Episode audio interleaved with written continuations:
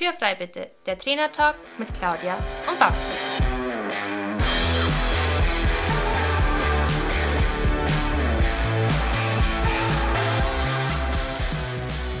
Herzlich willkommen zu unserem Trainertalk Podcast und schön, dass du eingeschaltet hast. Wir sind Claudia Scheler und Barbara Decker, Trainer für Freizeitreiter und selber aktive Pferdesportler.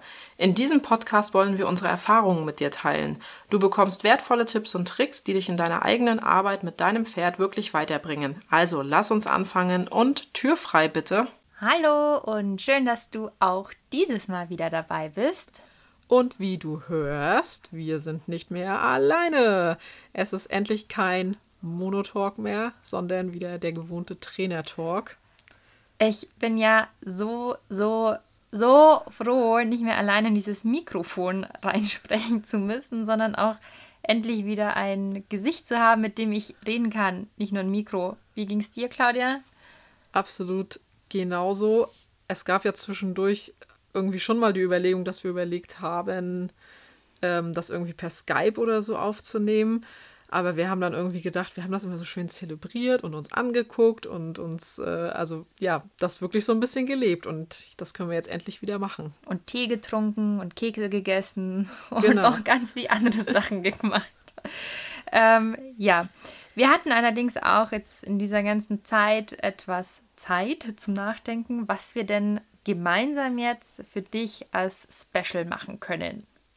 Und da wir ja überwiegend im Freizeitbereich unterwegs sind, also wir alle beide, und ja, man eigentlich nie genug Basiswissen, theoretisches Wissen haben kann, haben wir uns gedacht, wir knöpfen uns jetzt mal die Ausbildungsskala vor und erzählen die einfach mal auf unsere Art und Weise, was wir dazu denken, was wichtig ist.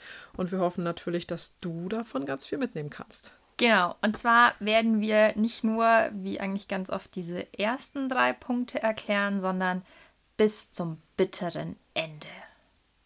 Und ja, ich finde einfach, dass gerade die im Freizeitbereich die Reiter ja sich scheinbar nicht mit dieser trockenen Theorie beschäftigen wollen, sondern die wollen halt irgendwie einfach nur reiten.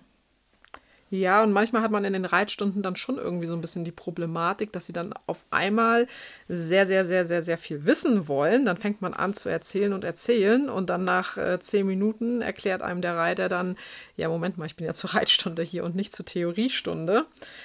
Aber die gute Nachricht, wenn du uns jetzt hier gerade lauscht, du bist davon ja nicht betroffen, denn du hörst uns ja jetzt zu und du willst ja was dazu lernen und du willst dich ja auch ähm, theoretisch fortbilden und verbessern. Deswegen nun zur Skala der Ausbildung. Welche Punkte gibt es? Warum gibt es sie? Und warum sind sie auch besonders für dich als Freizeitreiter, Wald- und Wiesenreiter, wie auch immer, so wichtig. Darum soll es in der heutigen Folge gehen. Und besonders hier ein ganz großes Ausrufezeichen, auch für Freizeitreiter und auch für die sogenannten Wald- und Wiesenreiter. Die Ausbildungsskala, die wird gerne einfach mit dem Dressursport also in Verbindung gesetzt, weil ja zum Schluss steht halt die Versammlung.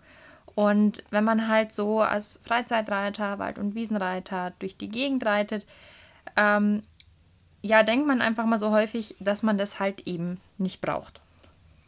Meinst du, wir sollten noch kurz sagen, dass wir die Begrifflichkeiten Freizeitreiter und Wald- und Wiesenreiter jetzt nicht böse meinen? Auf gar keinen Fall. Also im Prinzip meinen wir ja damit jeden Reiter, der keine Turnierambitionen hat oder denkt, sie nicht zu haben. Ja, aber also selbst wenn da so ein bisschen Turnierambition ist, also wenn du jetzt sagst, ich gehöre in diese Sparte, dann fühle dich jetzt nicht angegriffen, nur weil wir jetzt sagen Wald- und Wiesenreiter. Ich glaube, das sind eher so Begriffe, die man auch ganz gerne umgangssprachlich benutzt und wir die jetzt hier in keinster Weise irgendwie bös meinen und dich angreifen wollen. Also ich persönlich sehe mich ja tatsächlich als, ähm, wenn man das so sagen kann, ambitionierten Freizeitreiter. Jawohl. Das ist doch ein schöner Begriff. Der stand letztens mal in der VfD, in der Zeitschrift drinnen. Ja, im Grunde genommen gehen wir ja eigentlich schon über den Freizeitreiter eigentlich fast hinaus, weil wir das ja eben schon beruflich machen. Aber nichtsdestotrotz rede ich von mir auch immer davon, dass ich Freizeitreiter bin. Da hast du komplett recht. Wie dem auch sei, gehen wir mal zurück zum Thema. Ähm, also Babsi hatte ja gerade gesagt, ähm, dass eben dieses Thema mit der Versammlung nicht der Grund ist, dass, dass, dass die Skala der Ausbildung für dich nicht wichtig ist. Denn wenn man das jetzt ganz genau nimmt, ja bereits ein Pferd, das nur in Anführungsstrichen auf E-Niveau geritten wird, hat ja bereits einen gewissen Grad an Versammlung. Ja, es ist wirklich so, auch wenn das jetzt vielleicht in deinen Ohren komisch klingt, aber es ist so. Denn jeder Gangartenwechsel benötigt einen gewissen Versammlungsgrad, sonst kannst du den nicht reiten. Also wenn du vom Trab zum Schritt wechseln möchtest oder vom Galopp zum Trab, dann benötigst du einen gewissen Versammlungsgrad, um diesen Übergang zu reiten. Und was halt vielleicht auch viele gar nicht so sehen, dass halt auch Pferde hauptsächlich, also die, die wo die Pferde hauptsächlich ins Gelände reiten, die Pferde, die sollen ja auch auf die Reiterhilfen reagieren und am besten die ganze Zeit und so fort. Ähm, ich erkläre meinen Reitschülern immer gerne, wenn du ins Gelände gehst und da liegt jetzt ein Zaun oder da ist ein Loch, dann muss dein Pferd auf deine Hilfen reagieren, um, um diese Gefahr rumreiten zu können. Und auch ein sehr wesentlicher Punkt warum diese Ausbildungsskala so wichtig ist. Es ist halt einfach die Gesunderhaltung für dein Pferd. Genau, und wo wir auch schon bei dem Thema sind, wofür die Skala der Ausbildung eigentlich dient. Also Babsi hat es ja eben schon angesprochen, die Gesunderhaltung von deinem Pferd, aber eben auch dieser Durchlässigkeit, wenn du mit deinem Pferd im Gelände unterwegs bist und da funktioniert plötzlich irgendwas nicht, dann hast du echt ein Problem. Also stell dir mal vor, dein Pferd bleibt auf der Bundesstraße stehen, weil es äh, kötteln muss, äh, äppeln muss und, und du kommst nicht weiter. Also dein Pferd muss wirklich so reitbar sein, dass ja, dass du mit deinen Reiterhilfen durchkommst und dass dein Pferd diese auch umsetzt. Denn im Zweifel ist das extrem wichtig, wenn wir an die Bundesstraße denken. Vor allem, wenn da gerade ein LKW angedonnert kommt. So sieht's aus. Denn ähm, solange kein Reiter im Prinzip auf dem Pferd sitzt, ist es ziemlich egal, wie dein Pferd läuft. Und ähm, dein Pferd ohne Reiter wird jetzt auch nicht unbedingt auf der Bundesstraße rumstehen, sondern befindet sich in der Regel auf der Koppel. Aber eben, sobald du dich da oben raufsetzt und dein Pferd reiten möchtest, ist es eben die Pflicht deines Pferdes, ähm, so zu reagieren, dass, ähm, ja, dass ihr immer sicher unterwegs ähm, seid. Und es ist natürlich deine Pflicht, dein Pferd so zu reiten, dass es lange gesund bleibt. Ähm, genau, da, als ob du gerade meine Gedanken gelesen hättest, Claudia.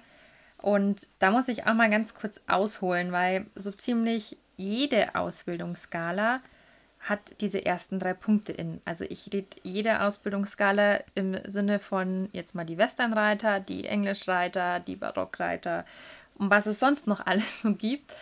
Ähm, und es gibt halt auch nicht diese eine richtige Reitweise in meinem Sinne, ähm, die halt jetzt ganz besonders gesund und schonend fürs Pferd ist. Man muss halt da immer auch von der Eignung des Pferdes ausgehen und was halt natürlich der Reiter da oben drauf reiten möchte. Ich nehme da zum Beispiel gerne immer die Westernreiter. Ähm, bei denen gibt es auch diese ersten drei Punkte in der Ausbildungsskala. Also die sind Takt, Losgelassenheit, Anlehnung. Und bei den Englischreitern endet halt diese Ausbildungsskala in der Versammlung und bei den Westernreiter geht es halt in die ab absolute Durchlässigkeit und hinein ins Signalreiten. Aber das bekommt, also man muss halt einfach so ein bisschen betrachten, wo kommt diese Reitweise her. Und das Westernreiten ist halt eine Arbeitsreitweise. Und wenn ich jetzt ein Cowboy wäre in der Prärie da draußen und meine Kühe hüten müsste, hätte ich jetzt keinen Bock, da zehn Stunden auf einem Pferd zu sitzen, das da mit einem mega Schwung im Mitteltrab über die Wiese den Kühen hinterher rennt und das Tier auch noch die ganze Zeit mit meiner Körperspannung zusammenhalten zu müssen. Also da möchte ich ein Pferd, was easy peasy da unten trabt, dass ich dem Tier was anderes erzähle. Das ist genau das, was die Westernreiter ja wollen. Deswegen ist ja auch, das war mir lange Zeit gar nicht so bewusst, aber ähm, ich habe mich da mal mit einem Westernreiter unterhalten gehabt und der hatte mir dann auch gesagt, also der, der Anfang ist im Grunde genommen total gleich und deswegen sagt man ja auch, dass die Skala der Ausbildung das Fundament eigentlich erstmal darstellt und alles andere geht dann eben in die verschiedenen Richtungen. Aber ich gebe zu, dass mir lange tatsächlich nicht bewusst war, dass die Westernreiter dann einmal treiben und dann trabt das Pferd und das macht das Pferd dann so lange, bis der Westernreiter wieder was anderes sagt.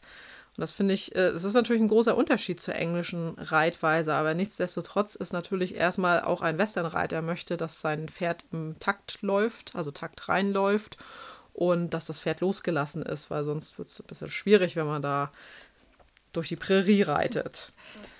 Also, wenn ich das jetzt nochmal zusammenfasse, die Skala der Ausbildung ist der rote Faden oder das Fundament in der gesamten Pferdeausbildung und im Grunde genommen auch für jede einzelne Reiteinheit. Ähm, auch wenn wir uns jetzt in den nächsten Folgen jeden Punkt einzeln einmal vornehmen werden, kannst du dir an dieser Stelle schon einmal merken, dass keiner dieser einzelnen Punkte alleine steht. Ja, also wenn wir jetzt nächste in der nächsten, in der übernächsten Episode über den Takt sprechen, Nee, es stimmt gar nicht. In der nächsten Episode. Ich bin hier schon ganz durcheinander. Wenn wir in der nächsten Episode über den Takt sprechen, dann ähm, machen wir das natürlich in dieser Episode so, weil das am einfachsten ist, um dir das wirklich äh, ja, rüberzubringen. Aber jetzt endlich kannst du dir merken, dass dieser Takt natürlich nicht alleine steht. Also du gehst nicht in eine Reiteinheit und sagst, heute arbeite ich am Takt und morgen an der Losgelassenheit. Genau, also die Ausbildungsskala, die wurde zwar von sehr erfahrenen Pferdemenschen geschrieben, aber die haben es natürlich selber auch aus der Natur des Pferdes abgeschaut. Also das ist nichts, wo ein Mensch hingegangen ist und gesagt hat, ich hätte jetzt dieses Pferd gerne in diese Form gepresst, sondern man hat sich das tatsächlich aus der Natur des Pferdes heraus angeschaut. Und die Natur der Pferde ist ja in der Regel ziemlich gleich, sei es Quarterhorse oder ein Warmblut. Und deswegen ist das einfach ein Fundament, eine Basis, ein roter Faden, einfach Gesunderhaltung des Pferdes. Denn ein korrekt ausgebildetes Pferd und gutes Reiten ist der beste und aktiv gelebte Tierschutz, den du als Reiter machen kannst. Die Skala der Ausbildung hat sechs Punkte, um mal jetzt ans Eingemachte zu kommen. und zwar sind diese Punkte erstens Takt, Losgelassenheit, drittens Anlehnung, viertens Schwung, fünftens gerade Richtung und sechstens Versammlung.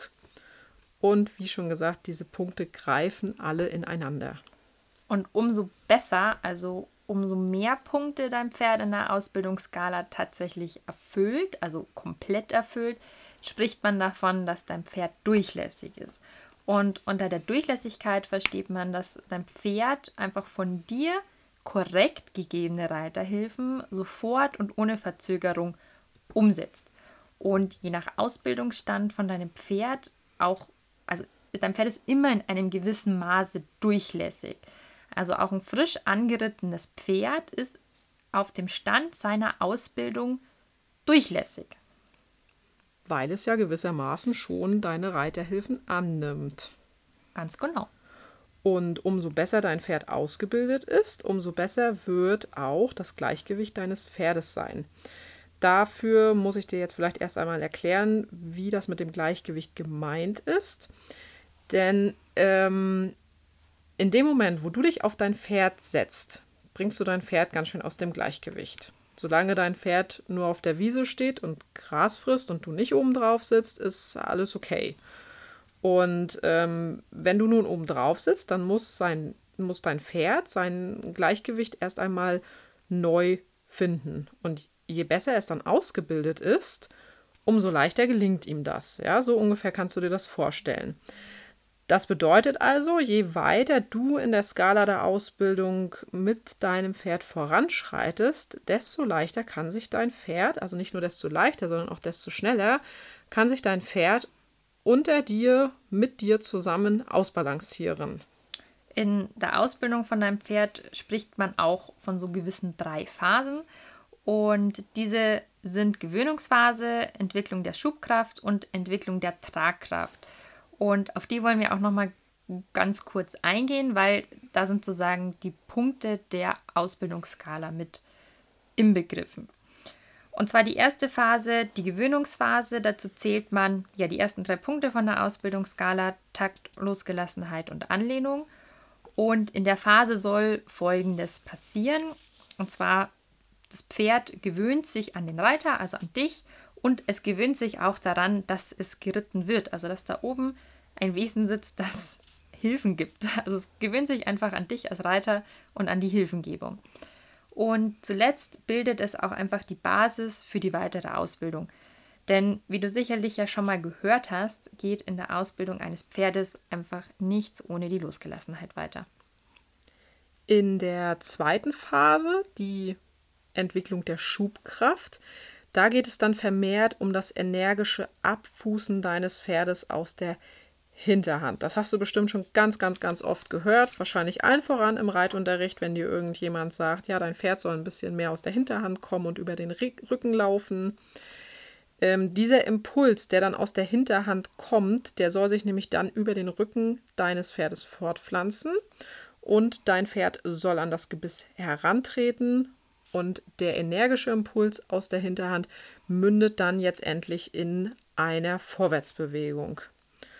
Und wenn wir jetzt nochmal überlegen, was zu dieser Phase zählt, dann sind das wieder die Losgelassenheit und die Anlehnung, die wir ja bereits in der Gewöhnungsphase haben, aber auch die beiden nachfolgenden Punkte Schwung und gerade Richtung. Und in der dritten Phase, in der Entwicklung der Tragkraft, soll dein Pferd sich vermehrt selbst tragen und somit in Selbsthaltung laufen.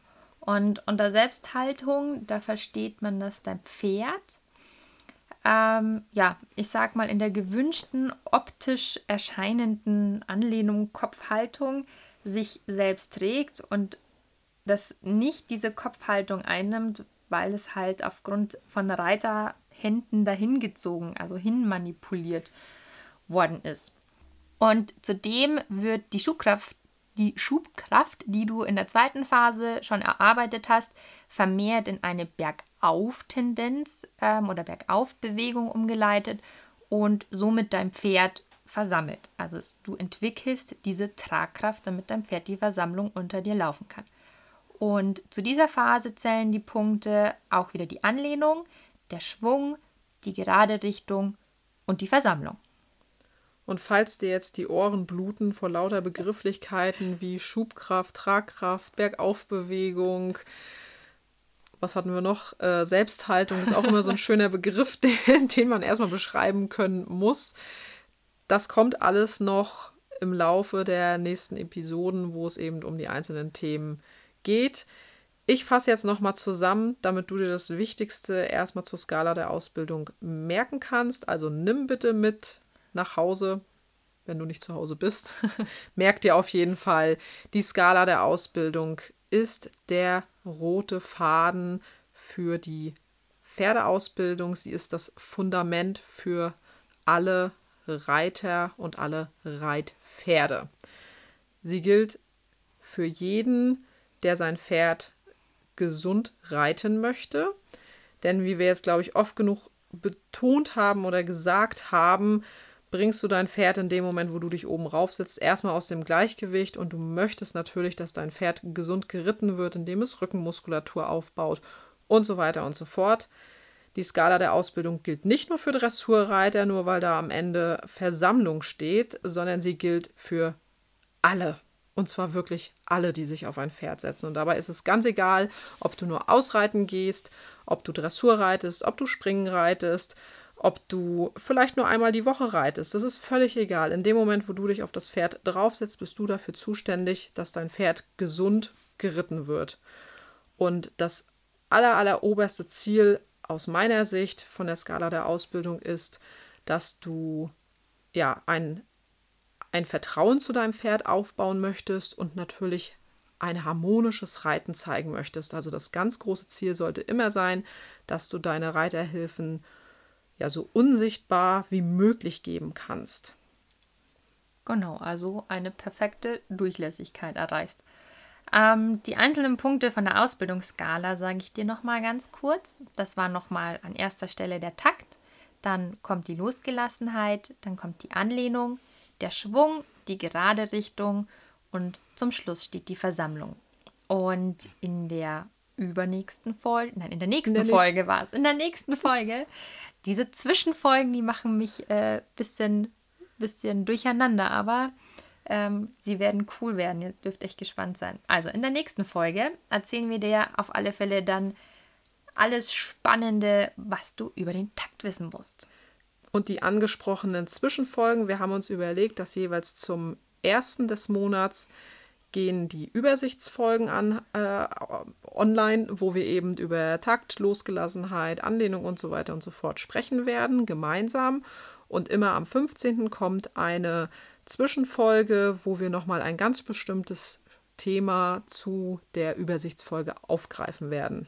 Genau, da werden wir Übungen dazu nennen oder einfach nochmal ein bisschen tiefer in diese Materie reingehen oder wie du das verbessern kannst und worauf du achten musst. Also einfach im Prinzip alles, was wir nicht in diese Hauptfolge reingekriegt haben.